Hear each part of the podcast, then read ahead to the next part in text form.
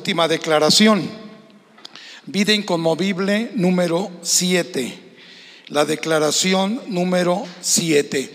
Eh, hemos tenido en este transcurrir del tiempo algunas declaraciones que son tan importantes que nos permitan poder llevar a cabo, hermanos, una vida de éxito, una vida de bendición, una vida, eh, pues, con el favor de Dios, con el favor de Dios, porque sí, seguramente sabemos que Dios no solamente Él ha prometido estar con nosotros, pero no solamente Él ha prometido estar, escúchame, sino Él ha, prometido no abandonarnos, o sea, estar con nosotros permanentemente. Gloria a Dios, eso es muy maravilloso. Pues bien, vida inconmovible, hermanos, tiene que ver con la manera en la cual nosotros podemos levantar eh, el nombre de Dios y decirle, Señor, gracias por todo lo que tú has hecho. El Salmo 27, aquí aprender, yo me lo voy a aprender de memoria, porque la verdad, cada versículo que estamos estudiando de este capítulo del Salmo 27 nos permite vivir la palabra que leemos. No solamente leerla o meditarla o memorizarla o compartirla, sino también aplicarla a nuestra vida. Eso es lo más importante, ¿no creen? ¿De qué sirve que tengas el medicamento que te recetó el médico, verdad? Y no te lo tomas. Cuando ese medicamento te va a permitir tener una, tener una salud plena, tener un tratamiento eh, asegurado por causa del especialista y que no participes en el tratamiento. De nada sirve igual manera que leamos la Biblia y que no la apliquemos a nuestra vida. Dice la escritura el apóstol Santiago que la Biblia es como un espejo, ¿verdad? Te ves en ella y si te ves una mancha en la cara, en el rostro, ay, ¿qué tiene? Y no te lo quitas, pues Desafortunadamente así pasa con la vida cristiana. Dios trata con alguna actitud, con nuestro carácter, con cosas que no hemos cambiado y que debiéramos de cambiar y seguimos con las mismas, en las mismas andadas. Y esto no nos permite poder entender y comprender lo que Dios quiere de nosotros. Dios quiere que cambiemos de actitud. Mire, yo escuché una frase que me impactó y que verdaderamente tiene una gran verdad. Escúchela. La vida, sí, toda nuestra vida, hablando de vida inconmovible, nuestra vida, de todo lo que nos pasa en la vida es el 20% de lo que vivimos. Pero el 80% restante es cómo enfrentamos eso que nos está pasando. Repito, en la vida el 20% de lo que nos sucede, las circunstancias, los sucesos, eso es lo que se mide. Pero el 80% es lo que enfrentamos ante esos retos, ante esas circunstancias de la vida. Así es. Y, eso significa que le damos vueltas al asunto, ¿verdad? Tristemente. Enfrentamos los sucesos de la vida, las pruebas, las tribulaciones, eh, los éxitos, los negocios, eh, las metas y planes en nuestra vida, proyectos de vida, de la historia de nuestra vida, pero nos enrolamos en, la manera, en las actitudes que no son apropiadas, eh, tratando de, pues de levantarnos y salir adelante. Y efectivamente es una gran verdad. Miren, hay un testimonio de John Aquari, Juan Aquari, en el año de 1968, en las Olimpiadas de México, de los Juegos Olímpicos, este hombre de Tanzania se cayó y era un corredor y se dislocó su rodilla se levantó y cogió el resto de los 12 kilómetros hacia la meta, llegando una hora después del último corredor que había terminado la carrera. Llegó una hora después.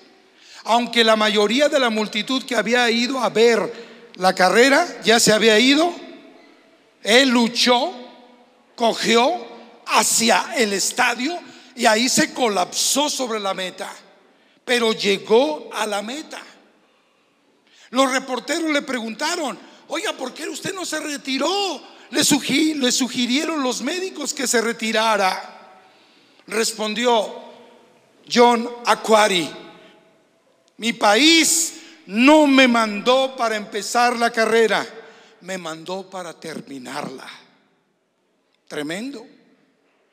Tremenda testimonio. Este es uno de los esfuerzos heroicos más grandes en la historia de los Juegos Olímpicos. El dolor que sentía este hombre, dislocar su rodilla, correr 12 kilómetros después, hermanos, y continuar. El dolor que sentía en lo físico no podía remover su actitud, su corazón de un gran finalista, de tal modo que no rehusó perder el ánimo.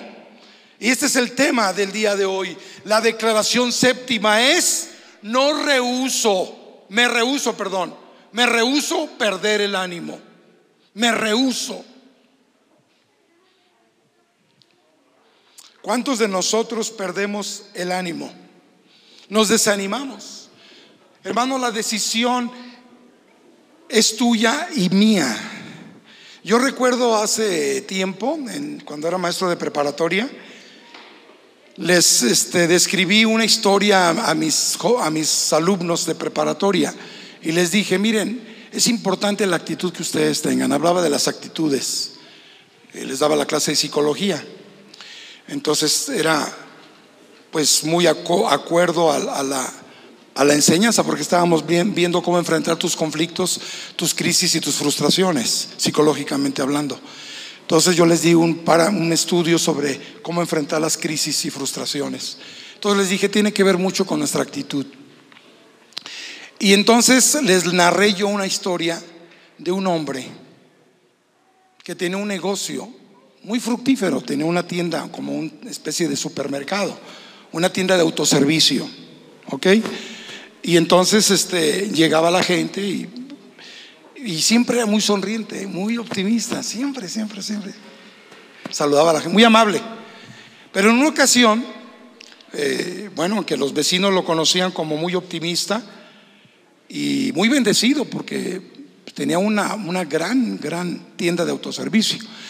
En una ocasión llegaron unos ladrones y le asaltaron. Recibió varios balazos en su cuerpo. Cayó en la caja le robaron. Se llevaron lo que quisieron y se fueron. Dicen que es verídico. Por ahí tengo yo el dato, que es una anécdota. Cuando estuvo en el quirófano, dijo lo que les decía a los vecinos. Oiga, ¿por qué usted está siempre alegre? Porque yo decido estar, cuando me levanto, decido estar triste o estar alegre. Alegre. Decido ser un fracasado o un exitoso. Decido ser exitoso. Cuando se levantaba, siempre decía, esta es mi decisión. Y tomaba una decisión en su estado de ánimo. En el Facebook dice, ¿cómo estás? Pues me siento desanimado, me siento... En el Facebook se estila mucho los, los monitos, ¿no? ¿Cómo le llaman? Los, los moñis, ¿cómo? Los moñis o monis, ¿cómo? Emonis, sí, cierto. Y ya ponen la figurita, inclusive en el WhatsApp se estila mucho el estado de ánimo. Y hermanos, este, este varón tiene una actitud positiva, una actitud que, pero tiene que ver, escúchame, con decisión. ¿Cómo decides tú estar tu corazón y tu alma? La decisión de nuestro corazón y nuestra alma es la que nos mantiene durante los días oscuros de desánimo y decepción.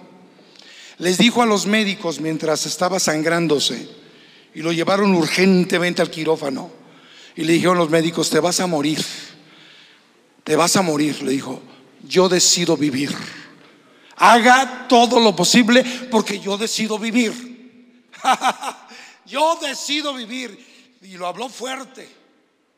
Y vivió. Hermanos, es importante entender eso.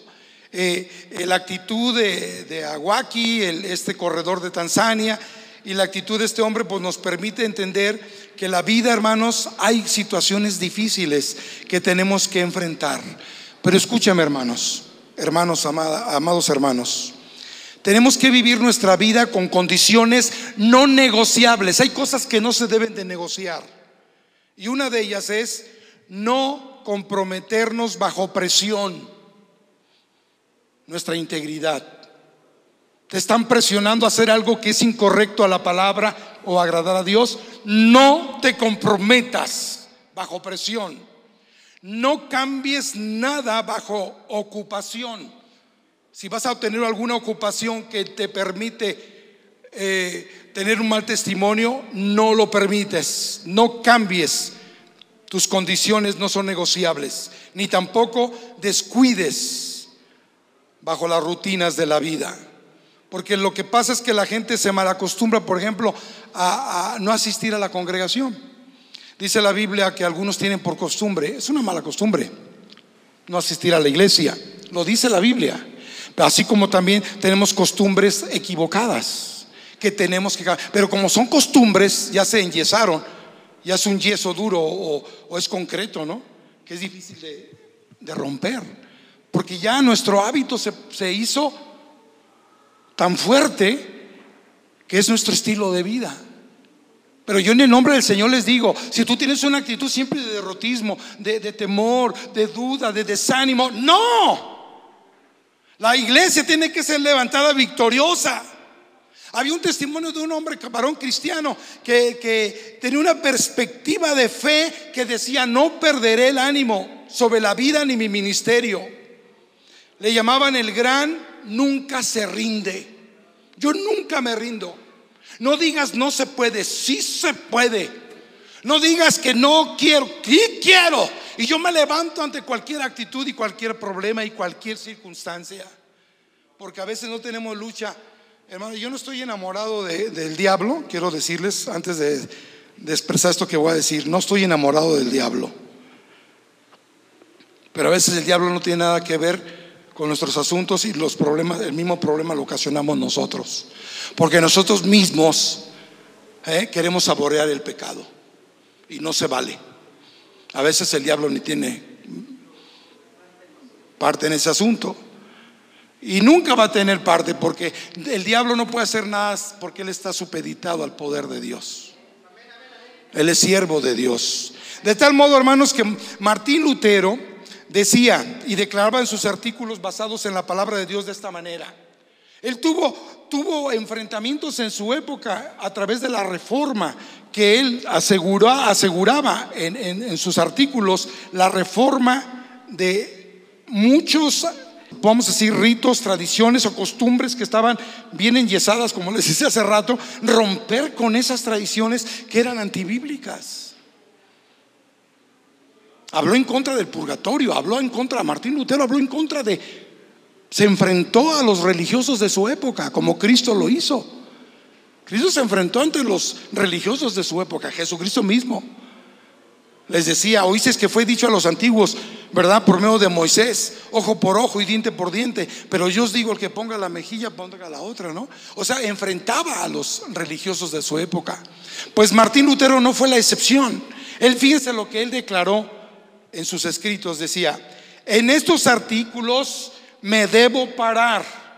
Cuando le decían que desistiera y que quemara sus libros. Y él dijo, no, en estos escritos me debo parar. Y si Dios quiere, me pararé hasta mi muerte. Y no sé cómo cambiar o ceder cualquier cosa en ellas. En otras palabras, no se detuvo, no se, no se resistió, se dejó resistir o no eh, perdió su ánimo. Cualquier cosa que hagas, no pierdas el ánimo, no te detengas, no cedas, resiste.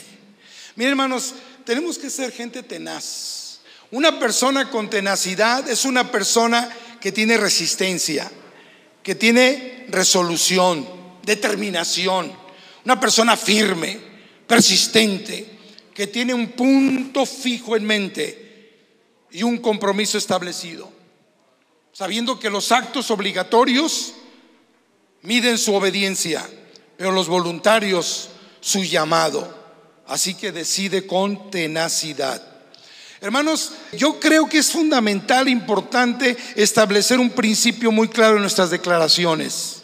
El fundamento de nuestra confesión de nuestra boca tiene que basarse en la palabra y poder pararnos en ella y saber que Dios es el, que respalda esa palabra. No estamos eh, parados en una palabra escrita, en una imprenta, que son solamente hojas y letra. No, es una palabra viva declarada de parte de Dios. No es una palabra que ahorita es y ya mañana ya no. La palabra permanece. Amén. Y es firme. Y entonces Dios establece en su palabra lo que dice el Salmo. Abran su Biblia. Salmos 27, versículo 13 y 14. Salmos 27, 13 y 14. Esta escritura es el fundamento de nuestra séptima declaración de fe. Así que declara hoy con tenacidad. Declara con tenacidad, con fe y entusiasmo esta palabra. Hubiera yo desmayado si no creyese que veré la bondad de Jehová en la tierra de los vivientes. Aguarda a Jehová está diciendo, se está diciendo a sí mismo, esfuérzate y aliéntese tu corazón si espera a Jehová. Qué tremenda declaración. Y la declaración completa es la siguiente. Resistiré las mentiras del enemigo que buscan cegar mis ojos a la bondad y grandeza de Dios trabajando en mi vida. Mi Dios es por mí y es capaz de fortalecer mi corazón y mi alma en todo tiempo. Por lo tanto, rehuso perder el ánimo. Rehuso, me rehuso. No quiero perder el ánimo. La Biblia dice, hermanos, en Isaías 41:10, que es uno de mis versículos favoritos, Isaías 41:10, dice la escritura, no entres en pánico, estoy contigo. Y así me dice el Señor, estoy contigo. No hay necesidad de temer porque yo soy tu Dios. Te daré fuerza, te ayudaré, te mantendré estable, mantendré un firme agarre sobre ti. Esta es otra versión. Y así que Dios ha prometido estar con nosotros. Siempre te ayudaré, siempre te sustentaré con la diestra de mi justicia. No temas, yo estoy contigo. Amén porque el Señor es nuestro Dios. ¿Cuántos dan gloria a Dios por esto? Tenemos la ayuda que necesitamos o la que podemos necesitar. Y todo es a través de la gracia de Dios. Así que decide aferrarte a la perspectiva de tu fe, viendo las mejores cosas en las peores circunstancias. Había una estudiante, una jovencita, se cuenta en la universidad, que tenía una deformidad en sus pies, caminaba con dificultad y tenía una enfermedad tremenda. Era parálisis, tuvo parálisis infantil y apenas podía caminar con sus muletas, pero siempre estaba sonriendo, siempre tenía optimismo, caminaba con sus muletas para qué, para allá en la universidad. Inclusive era una persona reconocida por ser una persona muy amistosa tenía muchos amigos. Y alguien le preguntó por ahí, oye, Catherine, Catherine, ¿qué causó tu, deformidad? ¿Por qué estás así? Bueno, todos sabemos que es parálisis infantil. Pero respondió ella sin referirse a sus, dificultades ni explicar su enfermedad. Ella simplemente dijo esta palabra que tocó mi corazón. La enfermedad nunca tocó mi corazón, respondió la señorita cristiana sonriendo. Además, cuando toca tu corazón y tu estado de ánimo, alguna circunstancia adversa te va a te va a hacer caer. Pero ella tenía esa actitud. De tal modo que se ganaba el respeto de todos esta muchacha. Miren lo que dice Gálatas 6.9, este yo me lo sé de memoria.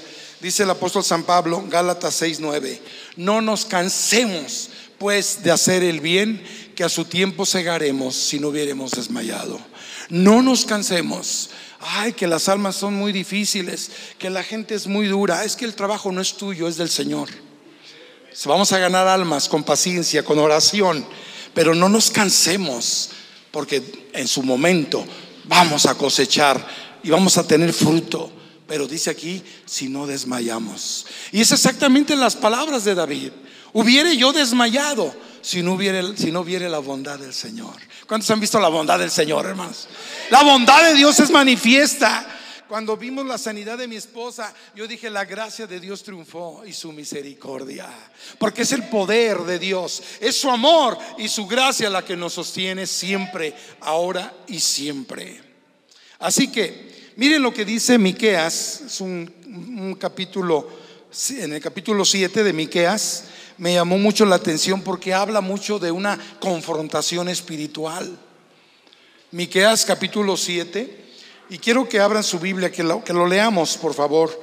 Miqueas 7, versículo 7, y voy a leer hasta el, hasta el versículo 10, porque nada más iba a leer unos versículos, pero me, me puse a leer y qué tremendo. Dice versículo 7, ¿están ahí? Dice, mas yo a Jehová miraré Esperaré al Dios de mi salvación, el Dios mío me oirá. ¿Cuántos saben que Dios nos escucha? Amén. Yo voy a mirar con fe a mi Señor. No le digas a tu problema, qué grande eres problema. No, no le digas, no le digas al problema qué grande eres y voy a caer sino dile al problema que tienes un Dios grande.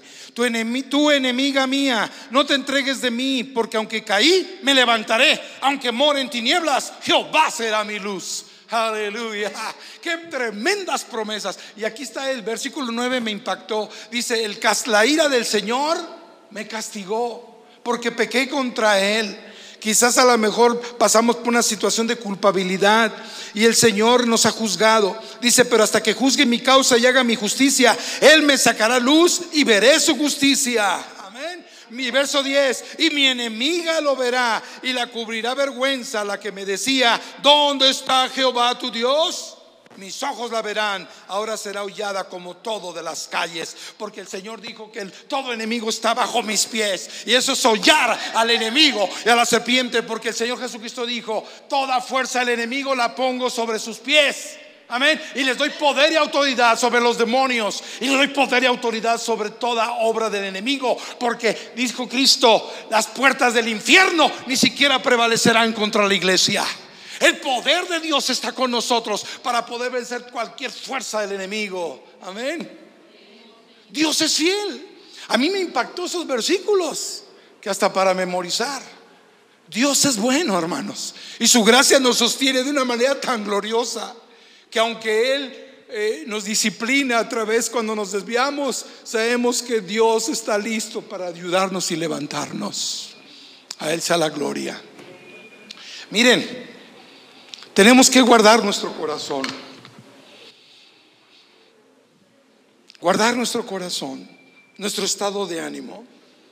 Bueno, vamos a considerar algunos dardos de desánimo. Yo aquí tengo ocho, los voy a leer un poquito rápido para que tome nota. Tenemos que contrarrestar los dardos del desánimo a la luz de la palabra de Dios a causa de los estados de ánimos que provocan, estos dardos nos provocan ciertos grados de sentimientos cruzados, cruciales, y que nos afectan considerablemente. De tal modo, si entonces los consideramos cada uno, deberán ser focos de atención para tener una previsión, para tener previsión, prever qué es lo que está pasando, ¿ok? El primero, cuando alguien o aquellos quienes pierden el ánimo están, número uno, desalentados. Desalentados. Y la palabra desaliento habla de, deprimido. Deprimido. Y la depresión, hermanos, nos permite un acto de aislamiento, Los psicólogos hablan que la depresión es un estado totalmente eh, eh, de... Es un reflejo, le llaman, es un reflejo del consciente que, del, de, de, no hacer consciente la situación que está pasando. O sea que se ofuscan, quieren salir de ese problema, pero no salen, entonces se aíslan algunos, otros se deprimen tanto que le echan la culpa a todo mundo. ¿verdad? Pero bueno, esta es una situación que tenemos que enfrentar. Uno de los personajes en la escritura, en la Biblia, que efectivamente fue totalmente desalentado, ¿sabe quién fue? Y deprimido. Job, hermanos. Job. Job. Él deseaba la muerte. Miren, estando en cama, miren lo que dice Job capítulo 7, verso 13. Cuando digo, me consolará mi lecho, mi cama atenuará mis quejas. Estaba en cama por largo tiempo y él decía, ¿me va a consolar mi cama? Verso 14, Job 7, 14. Entonces me asustas con sueños, Señor, y me, me, aterras con visiones. Y si mi alma tuvo por mejor la estrangulación y quise la muerte más que mis huesos, abomino de mi vida. No he de vivir para siempre. Déjame pues, porque mis días son vanidad. Es una expresión terrible, hermanos, de lo que estaba pasando Job. Pero era un hombre de fe, aún así. Humanamente, pues se quejaba, se deprimía, estaba ansioso, tenía ansiedad. Una de las situaciones primeras de una depresión es la ansiedad. La segunda es el tratar huir. Pero tenemos que enfrentar, hermanos, como dicen por ahí, al toro por los cuernos. Y en una ocasión decía una persona, pues yo me voy a los taquitos en la semana cuando me pagan porque no me alcanza el dinero. Entonces, como no me alcanza el dinero, yo me recibo mi quincena y nos vamos a gastar, vamos a las tiendas, vamos a gastar, y después, pues por eso te quedas sin dinero, por el amor. Así no vas a resolver los problemas. ¿Me explico? O sea que seguía en el mismo círculo de, de gastar lo que no tenía. Tenemos que ser previsores. O es como aquel eh, hombre maduro, entre comillas, que se pone a gritar. ¡Ay, déjame! Pues no, ese es un niño. Es una actitud inmadura e infantil. ¿Por qué? Porque no quiere enfrentar las situaciones. Hermanos, yo les invito en el amor del Señor que digamos, todo lo puedo en Cristo que me fortalece. Porque escrito está, dijo, le dijo Dios a Josué, capítulo 1, versículo 5, ninguno le dijo Dios a Josué, y, me lo, lo recibo yo, ninguno te podrá hacer frente todos los días de tu vida, porque así como estuve con Moisés, también estaré contigo. ¡Uh! aleluya. Oh hermanos, qué maravilloso saber que Dios es fiel. Ah, pero se nos olvida. Parece que Dios está muy lejano.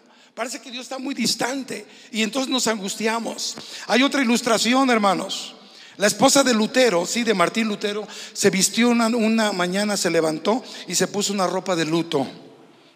Y entonces le preguntó Martín, mi tocayo, le dijo, oye, oye mi amor, ¿por qué estás vestida así de negro? Y está en la historia, hermanos. Y le dijo, porque tu Dios está muerto.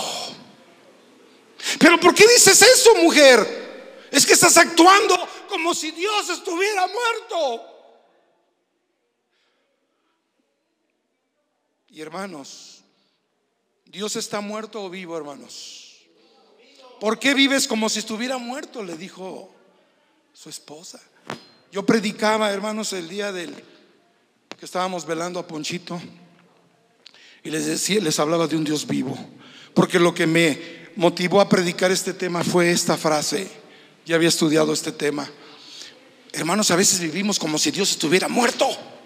Pero Dios es vivo, es poderoso. Él se levantó de la muerte. Y ese poder, el Espíritu Santo que lo levantó, dice San Pablo, es el mismo poder que tenemos nosotros por el Espíritu de Dios que Él nos ha dado.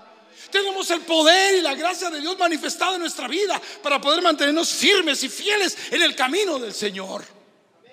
Pero parece que tenemos una actitud que no amamos al Señor. Una actitud que parece ser que no nos importa el Señor. Pero hermanos, una de las cosas que yo he aprendido en mi vida cristiana, escúchenme, conocer a Dios, conocer a Dios a través de la escritura y la oración, me ha permitido tener la fe que tengo y a mantenerme fiel. Hay muchos ministros, pastores, que dicen, yo conocí a Cristo, pero me aparté del Señor. Yo conocí al Señor un tiempo, pero después me aparté y me fui al pecado. Gloria a Dios. Y lo digo en el nombre de Jesús. ¿Eh? Que Dios me ha mantenido fiel hasta ahora. 47 años de cristiano. 47 años de vivir una vida cristiana. A Él sea la gloria, hermanos. Cuéntale, en 1972 me convertí el 26 de noviembre. Ya van a ser 47 años. Hermanos, Dios ha sido fiel. Así que párate sobre el fundamento inconmovible de su palabra y deja que su Espíritu Santo sople vida sobre ti y te dé una fuerza y aliento y, que algo nuevo venga en ti. Amén. Número dos, pusilánimes. Una persona quien está totalmente, hermanos, desanimada, que pierde el ánimo, es una persona pusilánime. La palabra pusilánima significa una persona que no tiene recursos para ser fuerte. Es una persona que no tiene nutrición espiritual. En otras palabras, está anémica. No tiene fuerzas, no sabe de dónde tener fuerzas. No puede aguantar los periodos de tribulación. ¿Mm? Hermanos, tenemos el testimonio de este joven Acuaki, que pudo caminar. Él pudo haber carecido de salud natural y física para perseverar y continuar, pero él tiene una fuente interior, aleluya, que dijo, no, yo sigo y sigo. No importa que me la sigo, no importa ante el dolor, no importa ante la adversidad, yo sigo. Sí, amén, yo sigo. Qué maravilloso es que Dios nos puede proveer de una fuerza que necesitamos para continuar. Miren lo que dice Salmos 107, 6. Salmos 107, 5, desde el verso 5, dice, hambrientos y sedientos estaba el pueblo de Israel, su alma desfallecía en ellos. Salmos 107, 5. Dice, entonces clamaron a Dios en su angustia y los libró de sus aflicciones. ¿Cuántos dan gloria a Dios? Dios los libró. Así lo dice el testimonio de la escritura, Salmos 107. Y puedo decir que hermanos, que Dios es fiel ante la hambre, ante la, Yo tengo hambre, una persona que está anémica, a veces está anémica porque ni siquiera tiene apetito, pierde el apetito. Y entonces una persona que está desanimada dice, no sé qué va a pasar. Una persona pusilánime. Pero hermanos, la escritura dice que clamaron a Dios y Dios dice en el versículo, vamos a leer el versículo, los versículos 8 y 9. Dice, alaben la misericordia de Jehová y sus maravillas para con los hijos de los hombres, porque sacia el alma menesterosa y llena de bien el alma hambrienta. Dios es el que nos levanta. Dios es el que nos sostiene. Tú, hermano, hermana, ¿de qué estás careciendo? ¿De fuerza? De valor, clama al Señor, hermano. Hermana, clama al Señor. Y Él satisfará tu alma con fuerzas interiores para no perder el ánimo. El Señor dice en la escritura, yo multiplico las fuerzas al que no tiene ningunas. Isaías capítulo 49, permítame. Isaías capítulo 49, así lo dice la escritura, verso 29. Perdón, Isaías 40, 29. Isaías 40, 29. Estoy equivocado ahí. Isaías 40, 29 dice, no has sabido, dice el 28, no has oído, como diciendo, oye, tranquilo, pues, que eres ignorante. Martín, ¿no has sabido, no has escuchado que el Dios eterno es Jehová? Que eres el creador de todos los confines de la tierra. Que hizo el mar, el cielo y todo lo que hay. dice el verso 28, no se desfallece, no desfallece ni se fatiga con cansancio y su entendimiento no hay quien lo alcance. Ese es nuestro Dios. Y dice el 29, Él da esfuerzo alcanzado y multiplica las fuerzas al que no tiene ningunas. Solamente Dios lo puede hacer. Cero por mil, cero, dice la lógica. Cero por diez mil, cero. Pero Él multiplica las fuerzas al que no tiene ningunas. Dios lo puede hacer. Dios te puede levantar. Dios está presto para ayudarnos y satisfacer nuestra más profunda necesidad. Es la gracia. Otra cosa, quienes están desanimados están oprimidos, están siendo dominados por alguien con mayor poder. El opresor ejercita un control duro sobre ellos, presionándolos hacia abajo. Están cautivos a la voluntad del que les está oprimiendo. La persona desanimada se siente oprimida, se siente que no puede. Pero Cristo a eso vino, a liberar a los cautivos, a todos los oprimidos, hermanos. Porque hay gente, hermanos, que no está libre. Tenemos que ministrar liberación, hermanos. Hay gente que está oprimida por algo. Por ejemplo, yo veo en la iglesia que perdónme lo que voy a decir, pero no veo a la gente que se goza danzando y alabando a Dios.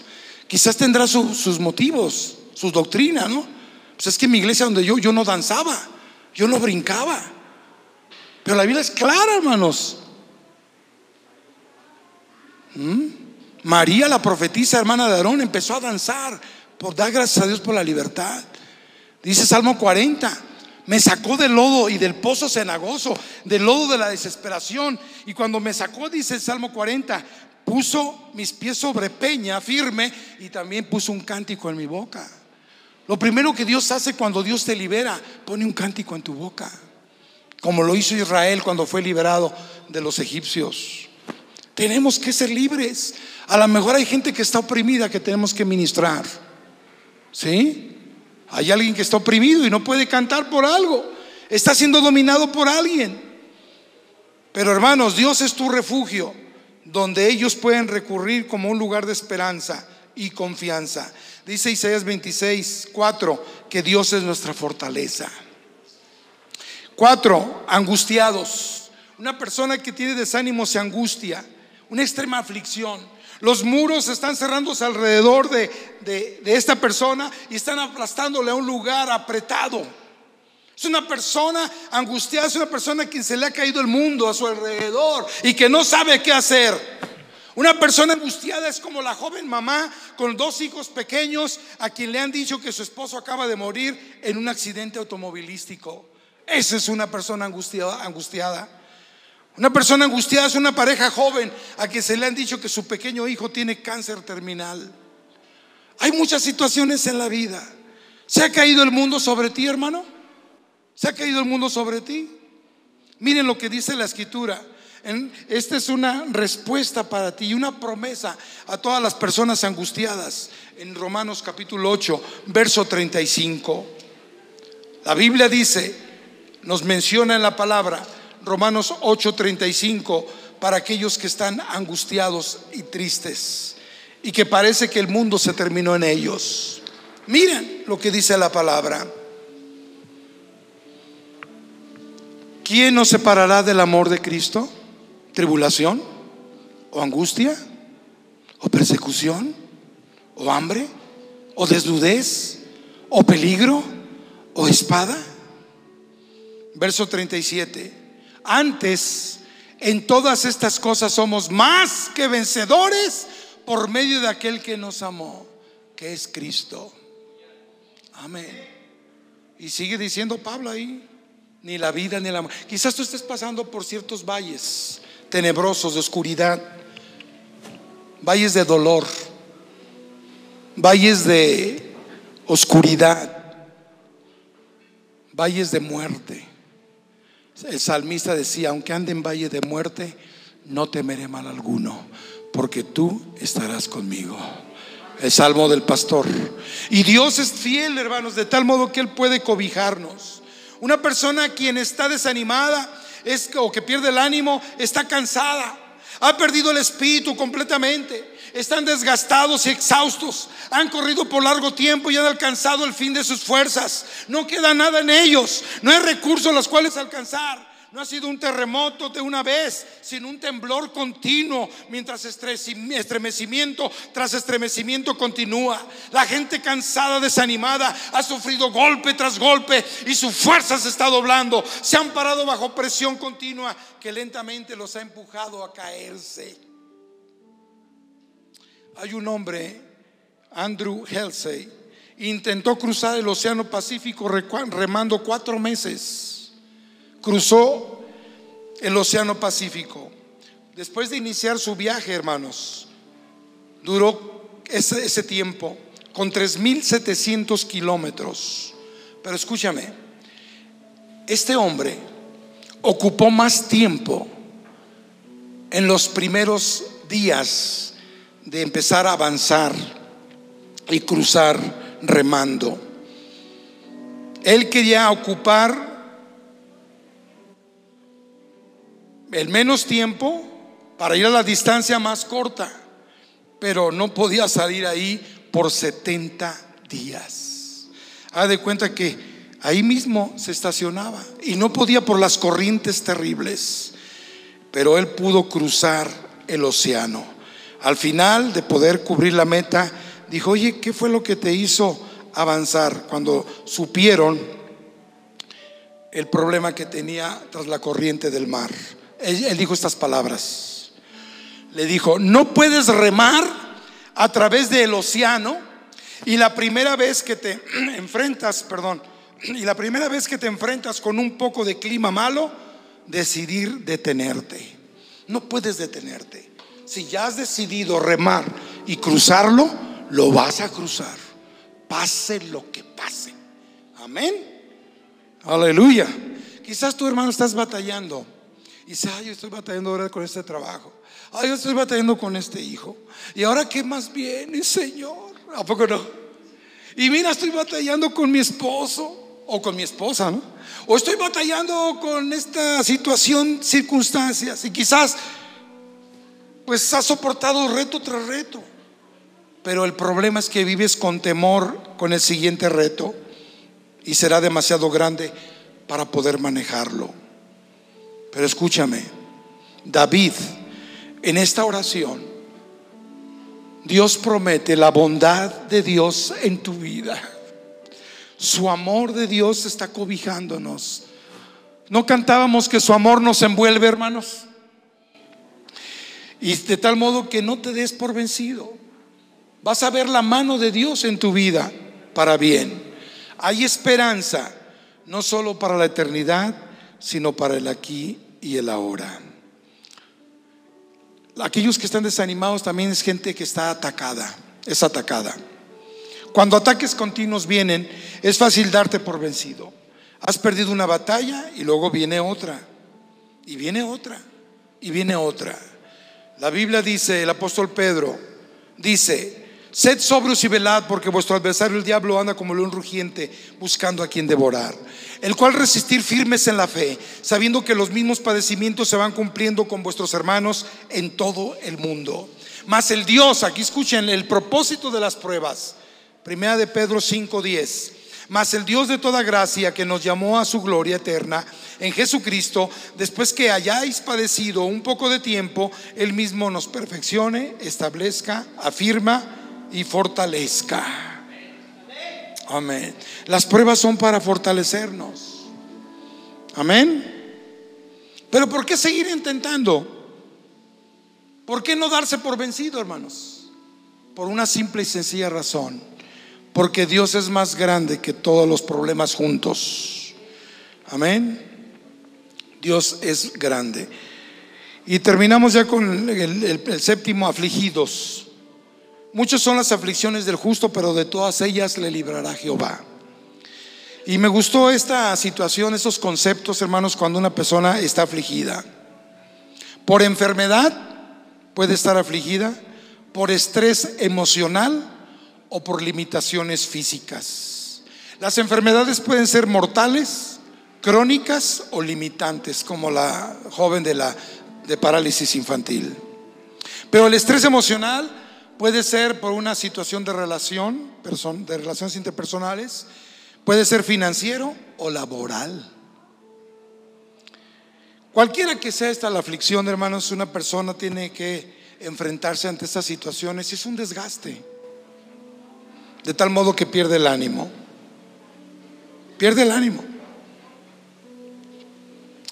Es una cosa tremenda, hermanos, saber que un personaje fue atacado con parálisis infantil, otra persona, y se convierte en Franklin D. Roosevelt, uno de los hombres más ricos en el mundo.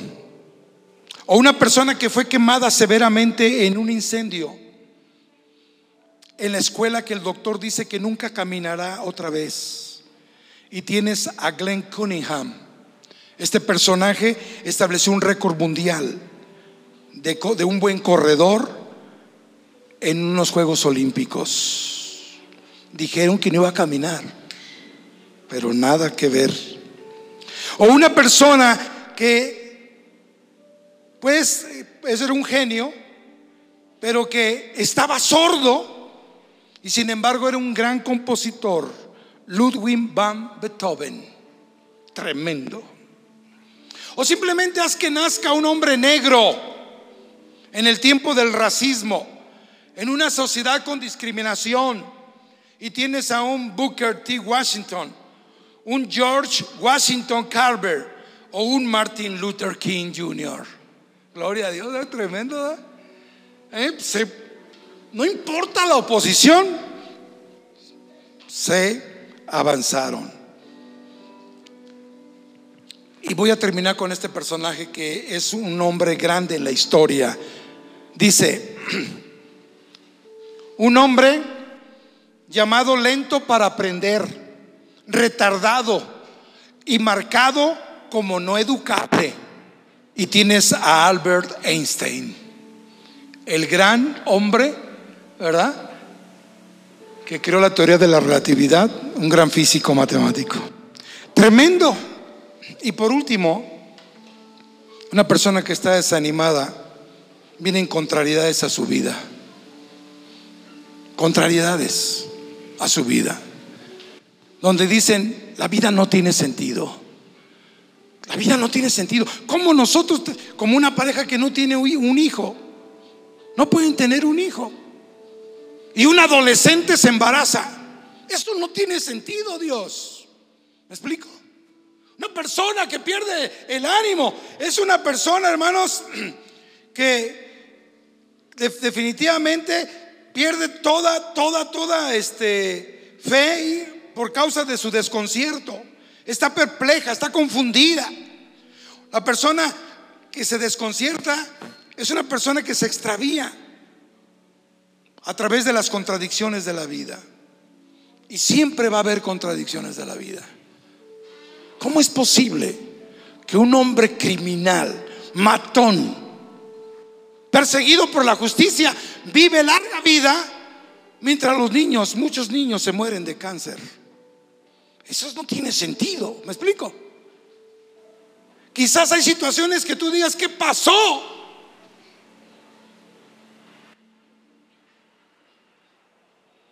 Pedro y Jacobo fueron encarcelados, dice la Biblia. Pero Jacobo fue estrangulado, fue muerto. Y Pedro fue liberado. ¿Qué contradicción? ¿Por qué? Jacobo fue muerto y Pedro no. ¿Me explico? Felipe y Pablo predicaron en, lugares muy distantes. Felipe y Pablo, pero Felipe fue trasladado milagrosamente y Pablo tuvo que naufragar. Qué contradicciones, ¿no, hermanos? Y entonces la gente pierde el ánimo. Pero no importa, aun cuando la vida no tenga sentido, no temeré porque tú estás conmigo. Tu confianza, quiero terminar con esta frase interesante, tu confianza no es tu habilidad de caminar a través de los valles Escúchame. Tu confianza no es tu habilidad de ver en la oscuridad. Tu confianza está en Dios y en su mano que te sostiene. aun cuando no puedes verlo, ni sentirlo, ni, saber que está ahí. Es suficiente. Aférrate a la promesa de Dios en el Salmo 27, 14, que dice el último verso de nuestras declaraciones de una vida inconmovible. Aguarda a Jehová, esfuérzate y aliéntese tu corazón. Sí, espera a Jehová. Aférrate a esta promesa, hermanos. Es la palabra de Dios para ti hoy. Si estás desanimado, Dios fortalecerá tu alma.